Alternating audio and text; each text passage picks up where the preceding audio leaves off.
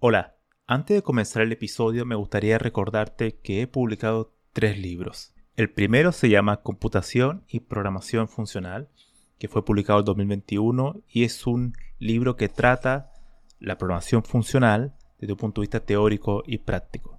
El segundo se llama Mentes Geniales, la vida y obra de 12 grandes informáticos. Esta es una obra que repasa la historia de hombres y mujeres que fueron relevantes en la historia de la computación. Y el último, el más reciente, se llama Principios de Programación, donde explico una nueva forma de entender la programación a través de ocho conceptos. Todos estos libros se pueden encontrar en librerías en España o en Amazon y también en Latinoamérica se puede encontrar a través de Mercado Libre y Busca Libre. Para más detalles pueden visitar mi sitio web camilochacón.com. Bienvenidos al episodio número 100 del podcast. Este es un episodio especial de celebración porque el primer episodio del podcast fue durante diciembre del 2019, así que ya casi estamos a, a las puertas de cumplir tres años. Nunca pensé que iba a durar tres años. Así que ha sido un viaje grato, fascinante para mí. He podido hablar de multitud de temas. Prácticamente casi todas las áreas de la computación lo he tratado de alguna manera, algunas veces más, de manera más profunda, otras veces de manera mucho más superficial. Pero he tenido la intención, siempre ha estado la intención de intentar tener un punto de vista muy general de lo que es la computación, la informática. No tan solo eso, este podcast se ha caracterizado también por las entrevistas. He tenido el enorme privilegio de entrevistar a grandes personajes de la industria, también de la academia, para hablar sobre infinidad de cosas, no tan solo de su área de especialidad, sino también de la vida, de su profesión, de consejos que van incluso van más allá de la técnica, sino que tocan temas filosóficos, la felicidad, eh, qué es el buen vivir, qué es el amor en algunos casos, qué es la informática, cómo se diferencia con otras áreas del conocimiento, etc. Así que ha sido un viaje extraordinario, entrevistas en algunos casos que duran más de dos horas, por tanto, lo que pretendo hacer en este episodio, y espero que ustedes me acompañen, es hacer una breve recopilación. Extraer pequeños fragmentos de cada una de las entrevistas, ordenadas de manera cronológica, para recordar a cada una de las personas que tuvieron la gentileza de acompañarme en el podcast y que estoy convencido que muchos oyentes lo disfrutaron muchísimo, al igual que yo. Sobre todo por lo que nos enseñaron. Yo creo que eso ha sido relevante y muchos de los fragmentos que espero extraer de cada una de las entrevistas son momentos, instantes que me quedaron grabados en el tiempo, que me hicieron reflexionar, así que espero que ustedes también lo disfruten junto a un café, junto a un té o quizás, mejor todavía, junto a una cerveza. Así que se pueden sentar, relajarse y que comience este espectáculo. La primera entrevista sería a Claudio Albornoz Flores, el día 22 de octubre del 2021. Claudio, amigo, matemático, científico de datos, qué mejor manera de empezar la entrevista que con un amigo. Y una de las preguntas que tenía para él era algo muy importante, algo que siempre me ha dado vuelta en mi vida. ¿Cuál es la diferencia entre la informática y la matemática? Yo ahí tengo sentimientos encontrados, porque desde mi punto de vista hay bastante diferencia, sin embargo, tienen muchos puntos en común. Em, como que en ambos necesitan una fuerte base racional, eh, ¿sabes? Eso es lo que yo creo. Y ese razonamiento lógico, característico de la ciencia, pero la matemática y la informática eh, lo hacen aún más fuerte y están mucho más unidas por eso. En matemática tú creas teoría, pero con la informática puedes traducir esa teoría en algoritmos aplicables que se puedan usar en realidad y que no queden en el papel. Eh, muchos matemáticos, como tú ya dijiste antes, sí, estoy súper de acuerdo, persiguen la teoría que no tiene aplicación en la vida real. Y yo no pertenezco a ese grupo, soy más práctico. De nuevo, por eso un poco em, siento que tuve suerte en conocer la programación eh, estudiando la carrera, porque muchos eh, colegas no, no, la, no la aplican, a pesar de que conocen que existe, por supuesto, pero no la aplican en su día a día y se quedan más en el papel. Me gusta más pertenecer al otro grupo. El punto que hace Claudio es muy importante porque hace hincapié en la base racional que comparten los informáticos como los matemáticos. Ahora bien, y esto desde mi punto de vista, creo que el informático, dada la cantidad de restricciones que tiene a la hora de construir software dado por un cliente, por ejemplo, tiene que tener no tan solo un mayor conocimiento sobre las herramientas que usa, sino también conocer muchas herramientas y poder elegirlas sabiamente, cosa que un matemático probablemente no requiera, pues su campo de acción, por así decirlo, es mucho más reducido. El 30 de octubre del 2021 entrevisté a Felipe Santa Cruz, al cual conocí a través de un intercambio de mail porque él estaba leyendo mi libro sobre programación funcional y él programa en programación funcional. Así que la pregunta que le hice es una pregunta que también refleja un poco lo que es este podcast. ¿Por qué la teoría es importante para un programador? O primero creo que tanto si tienes una mentalidad más de ingeniería o más de o más científica según sea, creo que por un lado me parece muy triste el hecho de no tener curiosidad por cómo cuáles son las bases de, de tu profesión y simplemente centrarte en la, en la herramienta, cuando lo verdaderamente importante es lo que hay debajo, porque la herramienta es algo que va a ir cambiando constantemente. La teoría siempre eh, pues es más longeva que, que una implementación concreta. Y después creo que hace mucho más sencilla la comprensión de cualquier herramienta el hecho de unas bases sólidas, porque vas viendo claramente cómo esa tecnología va solucionando los problemas, cómo implementa al final eh, cualquier lenguaje de programación básicamente son una serie de características juntas, como pueden ser los medios de combinación y los medios de abstracción. En este caso, los medios de combinación pues, suelen ser los, operadores y los, tipos primitivos. Los tipos primitivos me refiero tanto a las funciones como a los datos.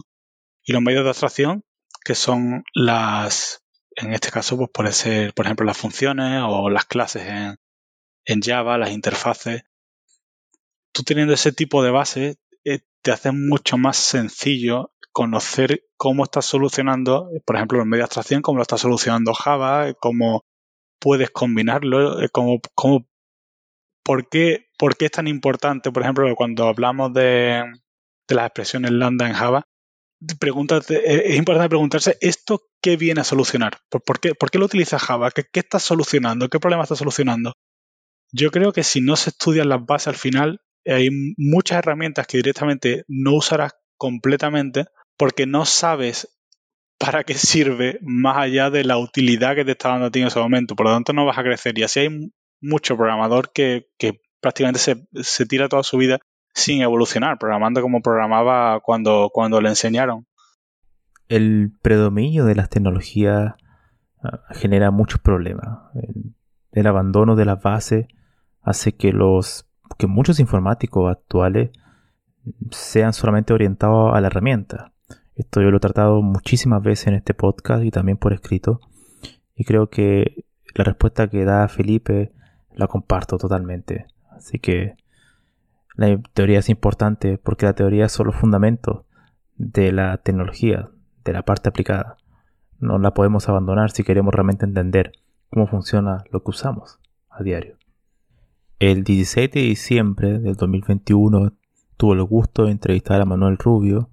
Manuel Rubio que ha escrito un libro sobre la historia del lenguaje de programación, que los invito a chequear esa, esa entrevista, donde habla sobre su libro. Dado que en la entrevista anterior Felipe mencionó la importancia de la teoría, eso no significa que no tengamos que aprender herramientas. Y la pregunta que le hice a Manuel fue, ¿cuáles son los peligros? De no mantenerse actualizado con las nuevas herramientas? en principio, sea, porque me he topado con este tipo de, personas que solo sabe, sabe un lenguaje y solo programa con ese lenguaje y quiere solo programar con ese lenguaje, no se abren a aprender ningún otro nuevo. El peligro principal es que eh, todos los lenguajes tienen fecha de caducidad. Es decir, eh, cuando un lenguaje sale, eh, es lógico que está cubriendo una necesidad específica del momento que puede adaptarse, que puede agregar nuevos, eh, nuevas formas, ¿no? Eh, como el lenguaje C que ha ido evolucionando y tenemos una revisión cada, cada poco tiempo.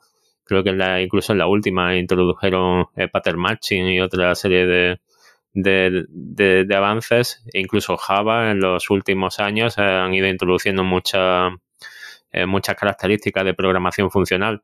Pero incluso con todos esos avances no quita que el mercado, por ejemplo, ahora prefiera utilizar Kotlin en lugar de utilizar Java o utilizar otros lenguajes que, se adecuan más a, la forma de programar veloz eh, que, se requieren estos días para poder desarrollar más rápido eh, las soluciones de, programación con menos líneas y, que sean más fáciles tanto de leer como de mantener, como eh, de trabajar con el, con, el código producido, ¿no? Eh, eh, últimamente voy teniendo charlas en un canal de YouTube que se llama The Dojo MX, The MX, ¿no? De, México. Y con ellos siempre en las últimas conversaciones hemos hablado de diseño de, de software. Y curiosamente el tema de la carga cognitiva cuando estamos desarrollando el hecho de eh, si estoy en un proyecto que se requiere eh, trabajar de una cierta forma, hemos eh, pensado en una solución, hay lenguajes que están hechos para que la carga cognitiva sea muy, muy, muy ligera. por ejemplo, el caso de Rust es un lenguaje que está pensado para que tu carga cognitiva sea muy, muy pequeña e incluso que el lenguaje te ayude en ciertas tareas muy típicas que en caso de querer utilizar un lenguaje como el lenguaje C o el lenguaje C++, eh, pues es muchísimo más pesado porque tienes que tenerlo tú todo en mente y tienes que ir sobrellevando cada uno de los pasos y te puede desbordar, ¿no? Entonces lenguajes como los nuevos que van saliendo, Kotlin, eh, Go, eh, Rust, Elixir, Glim, hay muchos lenguajes que están pensados directamente no solo para aprovechar las nuevas características de los lenguajes eh, que hoy en día eh, son muchas y, muy deseables en los proyectos, sino también para disminuir un poco la carga cognitiva y el trabajo del desarrollador para que se pueda centrar principalmente en la lógica de negocio. La reducción de la carga cognitiva, como menciona Manuel, es una idea fascinante porque una de las ventajas de ocupar las herramientas actuales es que han aprendido de los errores del pasado y además las características que contienen son para problemas del presente. Por tanto, mantenerse actualizado es una ventaja a la hora de construir software porque te permite ocupar nuevas técnicas, nuevas características que con herramientas más antiguas probablemente no lo vas a poder resolver de una manera fácil y sencilla. El 26 de diciembre de 2021 invité a Andro Fenollosa, que es, dicho sea de paso, el único que ha sido entrevistado dos veces en este podcast antes de cumplir el episodio número 100, ¿no? Con Andro la pasé muy bien, conversamos sobre muchas cosas y le pregunté algo que él hace muy bien, la divulgación. ¿Cómo potenciar o construir tu marca personal? Escribir en un blog, por poner un ejemplo, que es lo más fácil que puede hacer una persona para introducirse a la hora de, difundir o divulgar contenido, eh, te aporta un montón de, habilidades. Primero, te ayuda a saber explicar las cosas, a bajarte ¿no? de, de, esa cúspide técnica, ¿no? como estabas comentando de tu amigo, de que sabe un montón, pero tal vez no tiene esa capacidad de, rebajar, de, sintetizar lo que sabe. También te ayuda a ti mismo a saber que sabes. Me explico. Si tú eres capaz de explicar un concepto, es que lo has entendido. Y si además eres capaz de poner ejemplos, vamos, ya te, dan el Oscar. Mm, puede servir también ese blog, siguiendo con, este medio, como una manera de tener apuntes online de todo lo que tú estás haciendo, para en un futuro recordarlo, o incluso tener feedback de otras personas que te pueden dejar mensajes como un comentario y te pueden corregir, ¿no? Eso hace tiempo que ya no se utiliza, o no, este comando a mí no me funciona en Windows, no sé qué, pues eso te, aporta, ¿no? Te, retroactiva. Mm, y no solo eso, sino que también te ayuda a hacer marca personal. O sea, te ayuda con el SEO, te ayuda a que clientes te encuentren, te da cierto prestigio ¿no? dentro del sector, porque eh, si hablas mucho de un tema, puede ser que te conviertas en una referencia. Eh, yo, a eso me ha pasado, eh, yo no lo he buscado y muchas personas me tienen como una referencia en ciertos temas. Y yo, bueno, no soy nada del otro mundo, pero, pero la gente sí. Necesita alguien con quien, con quien compararse, con quien leer, contrastar opiniones. Y eso es muy bonito, porque no solo estás divulgando. Estás siendo responsable de lo que esas personas van a aprender y lo que van a querer. Y es, y es mm, muy importante de que seas sincero y digas las cosas tal cual lo piensas. No haya intereses económicos o, modas, porque parece que no, pero dentro de ese sector influye muchísimo que está utilizándose en este momento o que ha sido el último que ha sacado Microsoft. ¿no? Que seas totalmente transparente, eh, digas lo que sabes sin ningún miedo a, bueno, equivocarte. Somos humanos, por supuesto, yo me equivoco muchísimo. Y si crees que eso aporta y te gusta, pues vas ampliando, te metes en las redes sociales, compartes tal vez alguna imagen, vas subiendo, puedes hacer un podcast como este tan bueno que tiene Camilo. Puedes eh, también añadir, mm, no sé, o hasta una newsletter compartiendo enlaces que tú diariamente sueles, sueles visitar. Todo esto al final te, aporta, pero claro, hace falta una dedicación, una constancia. Y también es cierto, todo, todo hay que decirlo, de que hay personas de que les da igual eh, seguir creciendo. Lo que quieren es llegar al, al, puesto de trabajo, hacer lo que tienen que hacer, irse a casa y olvidarse, ¿no? Dedicarse más a la familia. Pues eso también es respetable. Y si eso es lo que te llega, pues adelante. Pero si tienes un poquito de, tiempo, sería muy bonito que devolvieras todo lo que te han dado.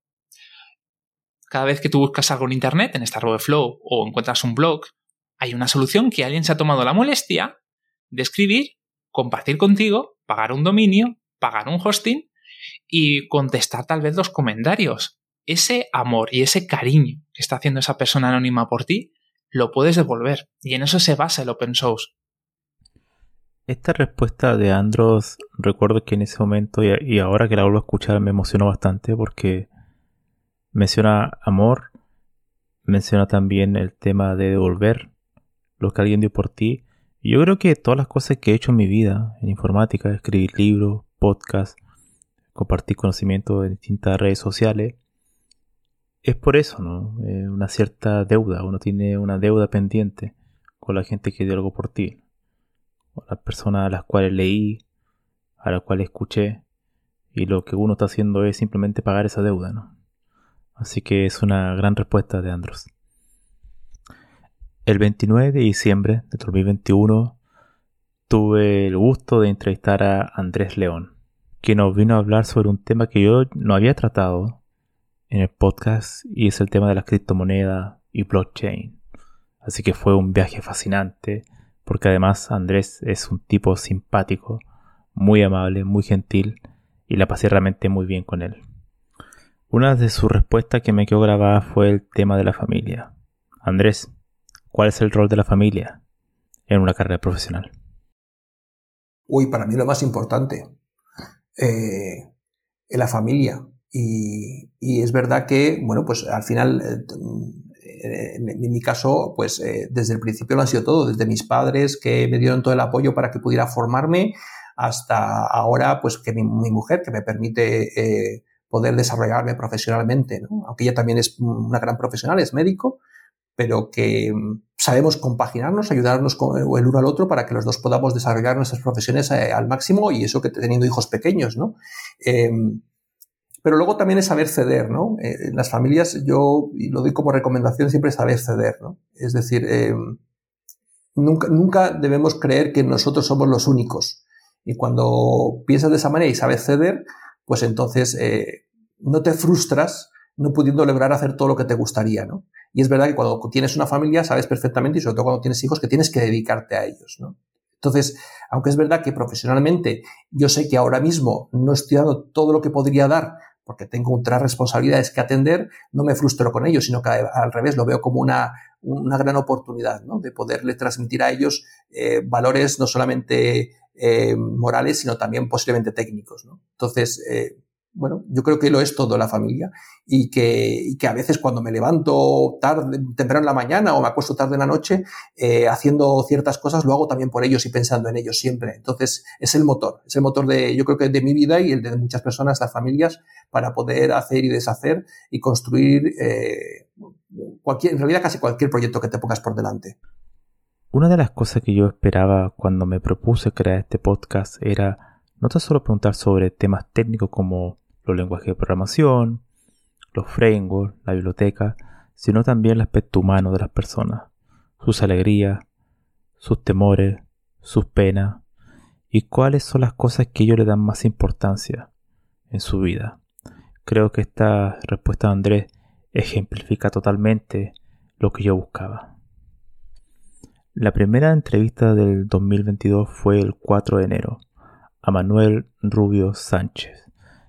Una de las cosas particulares es que es el primer académico que entrevisté de la Universidad Rey Juan Carlos de Madrid y hablamos sobre su libro, sobre la recursividad y sobre múltiples cuestiones que tienen que ver con la investigación científica. Realmente fue una charla que quería que no terminara porque estaba aprendiendo muchísimo. Una de las respuestas que me gustó bastante fue cuando hizo la comparación entre aprender recursividad e iteraciones. ¿Por qué cuesta más aprender recursividad? Mm, bueno, hay, hay varias teorías, ¿no? Eh, casi todos empezamos aprendiendo eh, iteración antes que recursividad. Entonces, eh, en la iteración ocurre lo siguiente. Uno está pensando de manera imperativa. Es decir, eh, estás pensando constantemente en el estado de las variables y cómo van cambiando estas variables. Eh, entonces, en todo momento tienes controlado, o sea, uno piensa en las operaciones, las operaciones básicas que, se realizan dentro de los bucles y cómo se van a cómo se van actualizando, digamos, las variables, ¿no? Para, obtener el resultado. De hecho, cuando depuramos, lo que hacemos es ejecutar el algoritmo paso a paso para ver el, estado de todas las variables. Em, em, entonces, claro, eh, luego uno cuando cambia a recursividad, cuando uno le explica en recursividad, mm, el problema es que uno está acostumbrado a pensar de esa manera, a pensar de forma iterativa. Y con con la recursividad eh, hay que pensar de manera declarativa. O sea, hay que utilizar otro paradigma, digamos, de, programación. Em, y en la programación declarativa, uno eh, no se centra tanto en cómo se realizan las operaciones, sino en, qué se realiza. Es algo un poco eh, quizás abstracto de entender así, si uno te lo cuentan. Em, pero, eh, resumidas cuentas, en, eh, al utilizar la iteración estamos pensando en todas las operaciones eh, de bajo nivel y cuando utilizamos recursividad no tenemos que pensar en, todas estas operaciones. Y esto, esto es, digamos, lo que yo creo que lo que más cuesta a los alumnos. Entender esta diferencia. Y te pongo un ejemplo. Eh, antes hablábamos de las torres de Hanoi. ¿no? Cuando, cuando yo les planteaba a mis alumnos el, que resuelvan el problema de las, esta variante, ¿no? que es el problema de las eh, torres de Hanoi cíclicas, casi todos, ¿no? a pesar de haber visto la solución a las torres de Hanoi eh, normal, o sea, clásica, empiezan analizando todos los posibles movimientos, ¿no? ¿Qué, ¿Qué, ocurre cuando n es igual a 2? ¿Qué ocurre cuando n es igual a 3? Y, empiezan a hacer sus diagramas y empiezan a, analizar, digamos, todas las operaciones que realizan los algoritmos. Bueno, pues esa no es la forma correcta de pensar cuando uno está utilizando recursividad. Cuando uno utiliza recursividad, lo importante es, lo que comentaba de inducción. Lo importante es, em, pensar que, o sea, em, tienes que tener muy claro que, que tienes a tu disposición soluciones a problemas más pequeños. Em, en el caso de las, de las torres de Hanoi, pues, pues puedes suponer que tú puedes mover eh, n-1 discos de golpe. Eh, no, no te centres en todas las operaciones de manera individual, porque entonces te vas a liar. Eh, y bueno, pues entonces esto se ha estudiado en la literatura de, enseñanza de, de, la programación, pues hay bastantes estudios que confirman que cuando los alumnos eh, se centran en las operaciones de bajo nivel y, digamos que dibujan todo el árbol recursivo, eh, lo normal es que se líen y que no sepan, eh, no sepan, digamos, diseñar el algoritmo. Porque se tienen, tienen que acostumbrarse a pensar de otra manera, a pensar en eh, en eso, en, que solamente tienes que dar un pequeño paso. Esto es como, imagínate que tienes que subir unas escaleras. Bueno, pues ¿cómo, ¿cómo, las puedes subir? A lo mejor dando un paso o dos pasos, ¿no? Pero eh, si utilizáramos iteración, bueno, pues eh, puedes pensar en que tienes que empezar desde el primer escalón, luego el segundo, el tercero, el cuarto, y vas subiendo poco a poco y vas pensando en todos los pasos que tienes que llegar hasta, hasta, hasta el último, ¿no? Hasta el último escalón. En recursividad es, al revés, es como, es, tienes que pensar, bueno, eh, me piden eh, que suba en escalones. Vale, pues voy a suponer que ya sé subir n-1. Ah, pues si ya sabes subir n-1, lo único que tienes que hacer es dar un paso para llegar hasta, arriba. Claro, claro. Eh, entonces, esa es la idea. no, tienes que centrarte en todos los, mm, digamos, las operaciones de bajo nivel. Y, y termino con, con una frase de un alumno que me pareció genial, ¿no? Eh, cuando, cuando vimos el problema de las, de las torres de cíclicas, ¿no? Bueno, hay, hay, por internet, si uno busca frases relacionadas con la recursividad, encontrará una que es así un poco, eh, bueno, digamos, eh, sarcástica, ¿no? Que dice que para entender la recursividad tienes que entender la recursividad o algo así, ¿no? Que, una, como una paradoja, ¿no? Eh, sí, sí. Pues es, el, alumno dijo algo, algo así, ¿no? Dijo, eh, vimos la, solución eh, a, las torres de Hanoi cíclicas. Cuando vieron la solución, se dieron cuenta de que todo lo que habían hecho de analizar el problema eh, tan en profundidad no valía para nada. Entonces, el alumno comentó, para entender la recursividad tienes que comprender que no hace falta entenderla. Es decir, que no hace falta entender los detalles de bajo nivel. Eso es lo importante. Lo que menciona Manuel es muy importante porque muchas veces uno se tiende a confundir, a complicar mucho más cuando se busca entender todos los detalles de una cuestión. Y la recursividad muchas veces es mejor atraerse a eso y solamente pensar en el caso base y cómo llegar a este. Crear las restricciones y crear los procedimientos que se van a ejecutar de manera recursiva. En contraposición, el método imperativo es todo mucho más explícito, requiere entender cada uno de los pasos y definirlo. Es otra forma de pensar, es otra forma de ver la computación. Así que la recursividad es fundamental para poder entender eh, cuestiones como por ejemplo la programación funcional que se basa en gran parte en la recursividad. El 10 de enero del presente año, 2022, dimos inicio a la primera entrevista. En esta ocasión tuve el gusto de entrevistar a Orlando Méndez. Hablamos sobre múltiples temas, pero la entrevista terminó con algo que yo creo que es un tema muy importante y creo que es una buena forma de terminar la primera parte de esta celebración. Así que, Orlando, ¿Qué es el amor? Eh, pues yo creo que el amor eh, para mí es eh, saber que mm, mi vida tuvo un propósito haciendo felices a otros. Eh, y estoy pensando, pues no solamente en mi esposa, estoy pensando en mis hijas, en mis padres, en mis amigos. Si, si yo los he podido hacer felices a ellos en algún momento, por, por, en algún instante, por breve que haya sido, si mi existencia los ha hecho felices y, y, ha sido eh, recíproco el sentimiento, eh, yo creo que mi vida ha tenido propósito. Y yo creo que eso al final, eh, más allá de los logros que uno como profesional puede tener, Camilo, yo creo que al final eso es lo que hace que valga la pena vivir, con todo lo adverso que puede ser la vida, o con todo lo maravilloso que puede ser que tengas una carrera muy exitosa.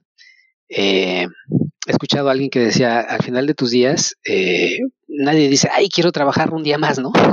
Lamento que, se me esté acabando la vida porque quiera, quisiera trabajar un día más. No, al final de sus días lo que uno quiere es estar rodeado de la gente que te aprecia, de la gente que, que te quiso, que te quiere eh, y, que tú quisiste, ¿no? Eh, yo creo que es el, el, sentido de la vida, más allá de, de lo que uno pueda lograr como, como persona o del beneficio que tú le puedas traer a la sociedad, cómo te va a recordar la historia, es cómo te van a recordar otros, ¿no?